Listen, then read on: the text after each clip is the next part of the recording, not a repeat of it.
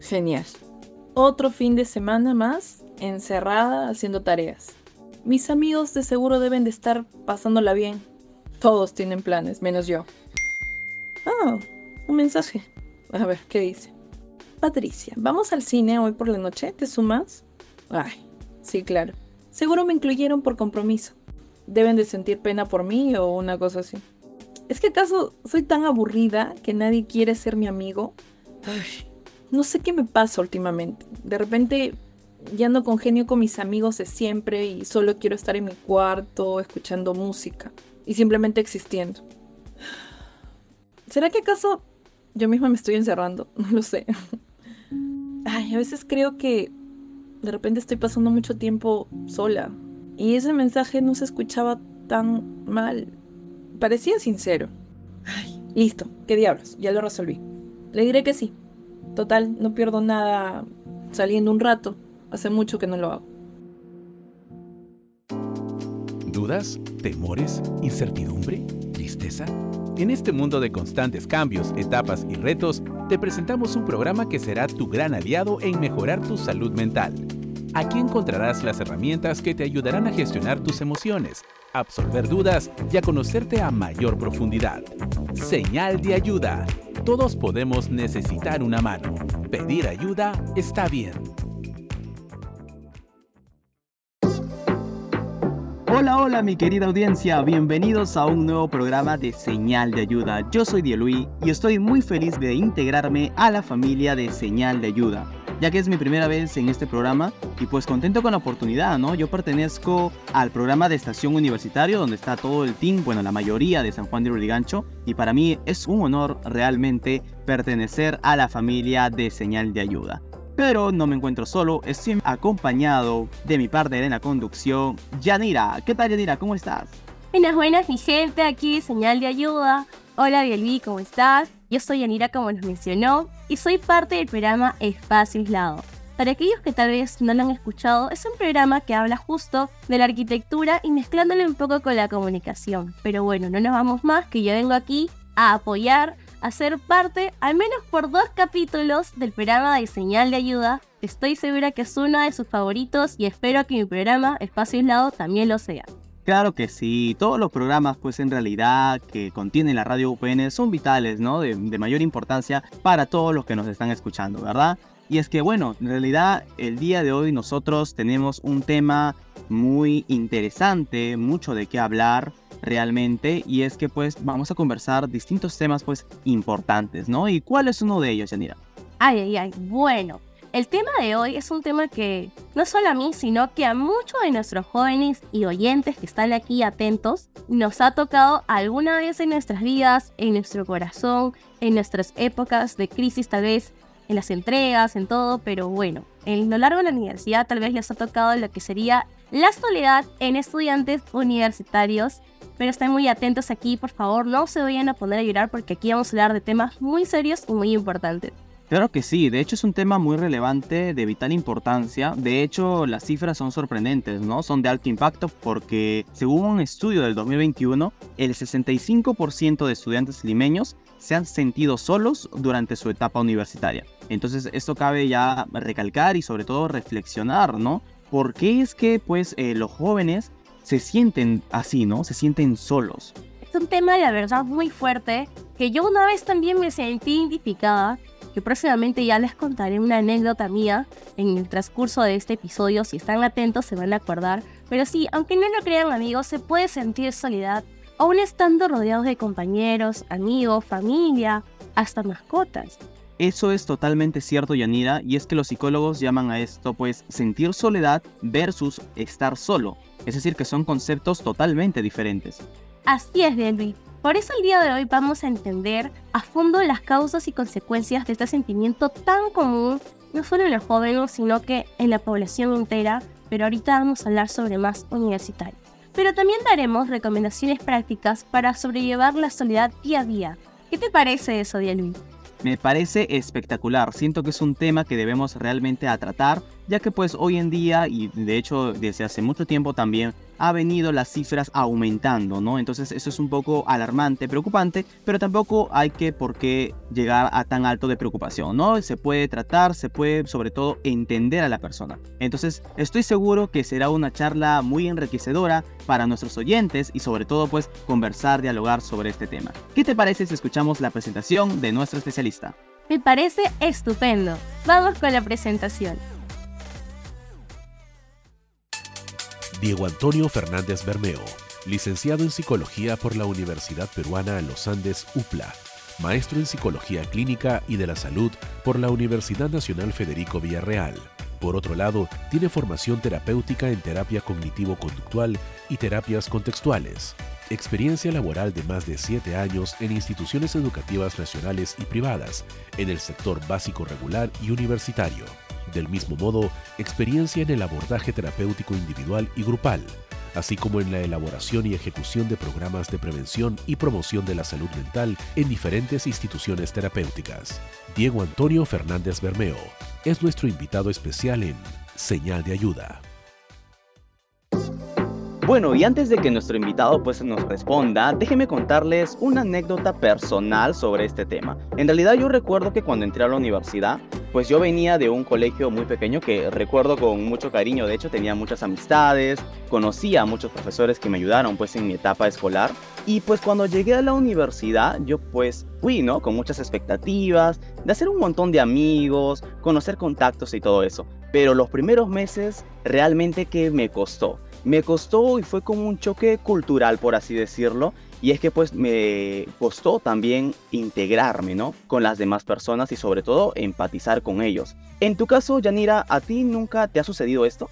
Por supuesto, Dielvi, me ha pasado específicamente en los primeros ciclos, porque uno ya sabe, cuando uno ingresa, uno inicia, hay grupitos ya formados y parece que tienen miedo o nadie quiere hablarle al nuevo. Me acuerdo que yo en esos días me sentaba triste y solita en las banquitas del patio, en esa hora de lonchecito. Fue bien frustrante el inicio, pero con el tiempo me fui acoplando a la situación. Sí, totalmente de acuerdo. Es difícil al inicio, es como que de manera inesperada pues eh, logras, ¿no? Contactar con los demás, empatizar sobre todo. Pero ya para entrar al tema de por sí, quisiera agradecer, ¿no? Y sobre todo darle la bienvenida a Diego Fernández. ¿Qué tal Diego? Un gusto tenerte aquí. ¿Cómo estás? Hola, Luis y Yanira, muy emocionado de estar aquí con ustedes y compartir este momento con nuestros estudiantes. Les agradezco por la invitación. Cuéntanos, Diego, ¿en qué se diferencia realmente estar solo de sentirse solo? Porque, por ejemplo, pareciera que es lo mismo, ¿no? Tiene como que una misma conexión, por así decirlo, pero ¿realmente lo es o no lo es? Muy buena pregunta. La diferencia entre sentirse solo y estar solo es que la soledad es un sentimiento subjetivo, es decir, que la persona experimenta la ausencia de relaciones personales satisfactorias. En cambio, estar solo es una medida objetiva, pues se relaciona al número de contactos o vínculos que una persona tiene en su red social. El estar solo o sola implica disfrutar un momento contigo mismo, aprender a conocerse mejor y también desarrollar una serie de actividades como tomar un café y leer un buen libro. Trabajar en ti por cambiar hábitos y bueno, como de seguro hemos escuchado, implica engreírse uno mismo, consumiendo alimentos que te gustan o también practicar actividades que son de tu interés. Un ejemplo muy simple sería el hecho de sentirse solo estando rodeado de una pareja, familiares y amigos. Y otra persona puede no sentirse sola aún teniendo una red social reducida. Muy interesante esa diferencia que nos comentas, Diego. Más bien tengo una consulta que nos hacemos muchos jóvenes, incluida yo. ¿Por qué cada vez más universitarios nos sentimos solos? ¿Será que antes no pasaba tanto esto? Claro, Yanira, por ejemplo, yo no recuerdo que mis padres hablaran sobre este tema, ¿no? De hecho, pues muchos familiares adultos no, no han hablado, no tienen una idea sobre esto. Parece que los millennials y centennials somos más propensos a sentirnos así, pero bueno, no sé, ¿qué opinas, Diego? Bueno, teniendo lo mencionado anteriormente, muchos de los estudiantes se sienten solos debido a distintas razones por ejemplo, pueden estar relacionados a que la familia no ofrece un adecuado soporte emocional, los padres trabajan muchas horas al día y los hermanos están cubriendo sus propias actividades. Por lo tanto, no hay a quien acudir cuando muchas veces las tareas y la exigencia de la universidad puede ser abrumadora. Así también se sienten pocos comprendidos, ya que los espacios de socialización, según su estilo de personalidad, pueden ser muy limitados. Del mismo modo, en estos procesos no solo se dedicarán a estudiar, sino también pueden generar vínculos afectivos románticos y que en un determinado momento pueden culminar dejando a la persona un vacío emocional el cual puede afectar su rendimiento académico. Todas estas situaciones y otras hacen que el estudiante experimente un vacío que muchas veces suele ser difícil de cubrir. Y es en ese momento en que los psicólogos que elaboramos en esos contextos solemos apoyar. Interesante. A ver, Diego, a mí me ha surgido otra duda más. Siempre escucho que la soledad pues afecta mucho la salud mental y todo lo que conlleva esto, ¿no? Entonces, ¿qué problemas específicos puede causar este sentimiento de soledad en los jóvenes, ¿no? Nos gustaría tener más claro este tema. Bien, el ser humano es un ser social por naturaleza. Siempre hemos vivido en grupos y en sociedad, por lo cual es un sentimiento natural. Sin embargo, nos puede afectar estar solos cuando comenzamos a tomar decisiones en base a esta soledad. Por ejemplo, si quiero que me acepten en un grupo, puede que cambie mis principios para sentir que pertenezco a este espacio social. Si antes no fumaba algún cigarrillo, ahora sí lo hago. Si antes era conservador, ahora comparto ideas más liberales sin aceptarlas de verdad. Todo con la finalidad de no sentirme fuera de lugar. Tal vez veo que mis amigos tienen relaciones sentimentales y yo no lo consigo hasta el momento. Por lo tanto, puedo tener la tendencia a elegir a una persona que me lastima y no me valora, o que hace ciertas cosas que están en contra de mis principios morales o éticos. Llegando a la segunda parte de nuestra entrevista, déjenme hacerle una pregunta muy interesante a Diego. ¿Existirá algún lado positivo o ventaja de la soledad? Muy buena pregunta, Diego. Es más, uno siempre ve la soledad como algo totalmente negativo, pero a lo mejor nos hace falta un tiempo a solas de vez en cuando, ¿no crees? Tienes toda la razón, Yanira. Incluso he leído que muchos pensadores, artistas y científicos producían sus mejores obras estando en soledad. Imagínate, ¿qué nos puedes comentar al respecto, Diego? Bueno, la soledad como compañía tiene una utilidad en nuestra existencia humana. Por ejemplo, es recomendable generar un espacio de soledad después de terminar una relación, ya que te das un espacio para ti, un espacio para comprender en qué puntos debo de mejorar y sobre todo para sanar heridas emocionales que nos dejó la anterior relación. Desde lo general es importante estar sola o solo cuando tenemos metas claras sobre lo que queremos conseguir. Tal vez deseo mejorar mi carácter, por lo cual inicio un proceso terapéutico, ya que al estar con otras personas siento que las lastimo constantemente y soy consciente de la importancia de mejorar esas características. También puede ocurrir cuando deseo darme un espacio para fortalecer nuevos hábitos o cuando me doy cuenta de que mi entorno de amistades o personas de mi alrededor ya no van en concordancia con mis objetivos actuales. También algunas personas se toman esa pausa para procesar situaciones o eventos personales significativos como el fallecimiento de alguien muy importante en nuestras vidas, la finalización de una relación laboral, agotamiento físico y necesidad de descanso, entre otros. Es importante no confundir estos espacios de pausa o soledad con aislamiento total. Interesante punto de vista el que nos cuentas, Diego. Aprovecho también para preguntarte si es que estuviéramos al frente de algún amigo o compañero que se siente solo, aislado, ¿qué consejos prácticos le daríamos para sobrellevar el día a día? Bueno, primero le haría ver a la soledad como un espacio en donde puede conocerse mejor como persona superar algunos malos hábitos y sobre todo trabajar en su desarrollo personal. Como segundo paso le recomendaría que tenga mayor contacto con actividades que le agrade. Esto podría ser bailar, participar de algún deporte, de esta manera fomentando algunas rutinas que le ayudarán a mejorar su estado físico y emocional.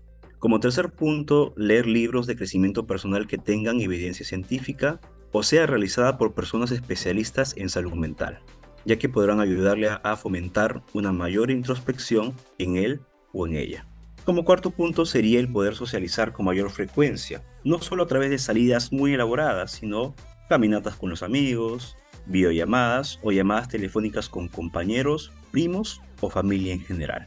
Y una forma muy altruista de actuar con respecto a la soledad es a través de los diversos voluntariados que existen, ya sea dentro de la misma comunidad como en diversos lugares del extranjero, pues implica estar abierto a nuevas culturas, experiencias que sin duda se convierten en un gran remedio para estar mejor y contribuir en nuestra sociedad.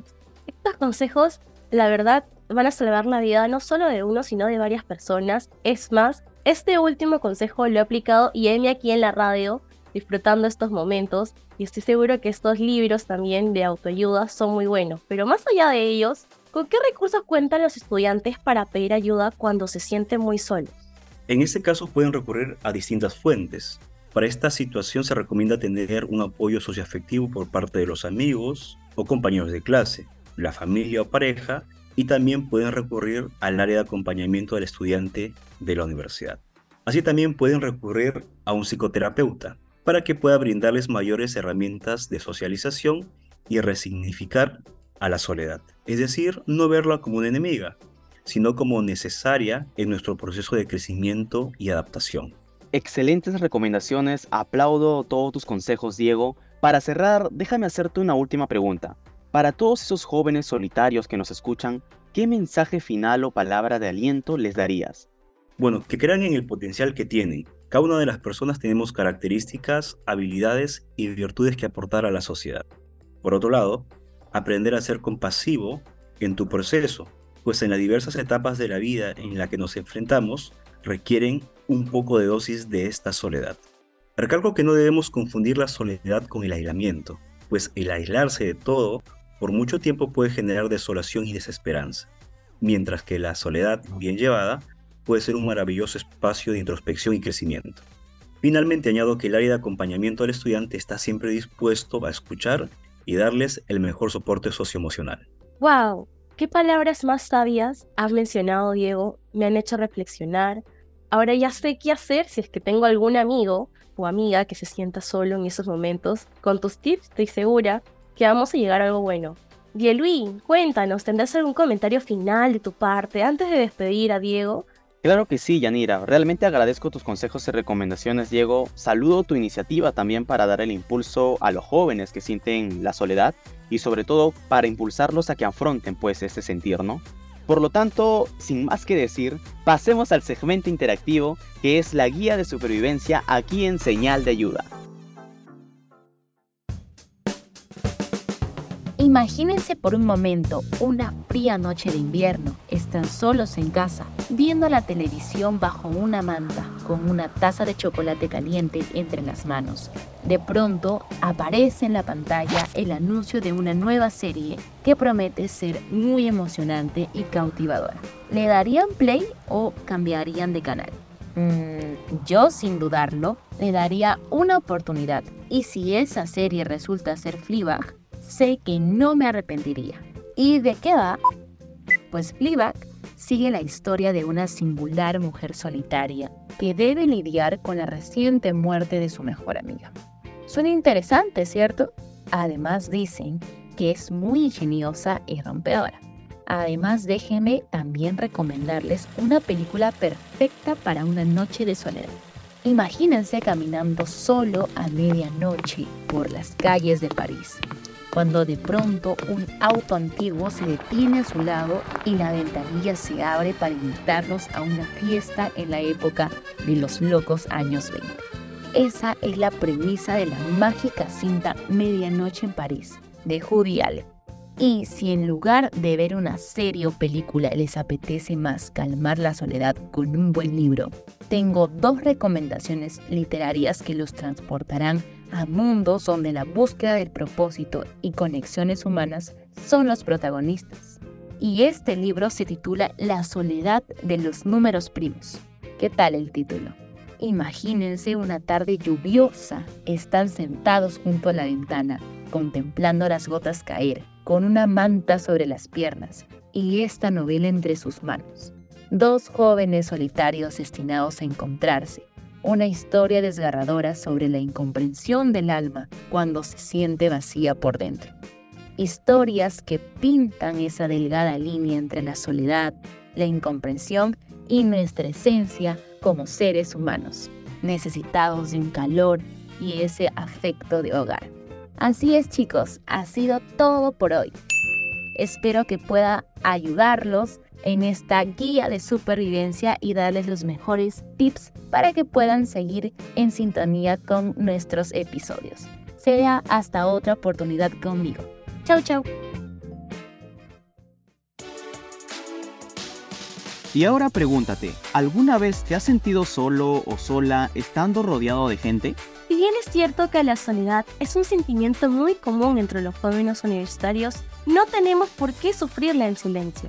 Exactamente, Yanira. Hoy aprendimos en muchas estrategias para sobrellevar este sentimiento, como salir a caminar, leer un libro, despejarse, hacer voluntariados o simplemente hablar con un amigo, un, un amigo cercano, ¿no? Porque siempre es bueno ser escuchado. Totalmente de acuerdo. Y el mensaje final es que no están solo chicos y chicas, oyentes que nos escuchan tal vez en su casa, en la universidad, en el carro, en el trabajo, donde nos escuchen, porque ustedes cuentan con un apoyo profesional. Tenemos servicios de bienestar universitario. Así que no duden en pedir ayuda cuando sientan que la soledad los sobrepasa. Excelente, Yanira. La verdad que ha sido un gusto compartir contigo por primera vez también aquí en Señal de Ayuda. La verdad que agradezco la oportunidad. También agradezco al especialista que nos ha estado respondiendo a las distintas dudas que hemos tenido ¿no? durante todo el episodio. Y bueno, es que realmente ha sido un espacio de reflexión aquí en Señal de Ayuda, ¿no? Hasta un próximo episodio. Yo me despido, soy Dielui y un gusto con todos nuestros oyentes. Hasta el próximo episodio. No se pierdan que me van a seguir escuchando por si ya me quisieron y me amaron. Muchas gracias por escucharnos. Cuídense y sigan dándole play a Señal de Ayuda. Gracias por habernos acompañado en este episodio de Señal de Ayuda. Esperamos haberte brindado herramientas útiles para mejorar y cuidar tu salud mental. Recuerda que siempre puedes buscar apoyo con los especialistas de la universidad. Además, si quieres información de nuestros talleres, habla martes o atención personalizada como estudiante de la universidad, escríbenos por Contacto UPN, porque pedir ayuda está bien.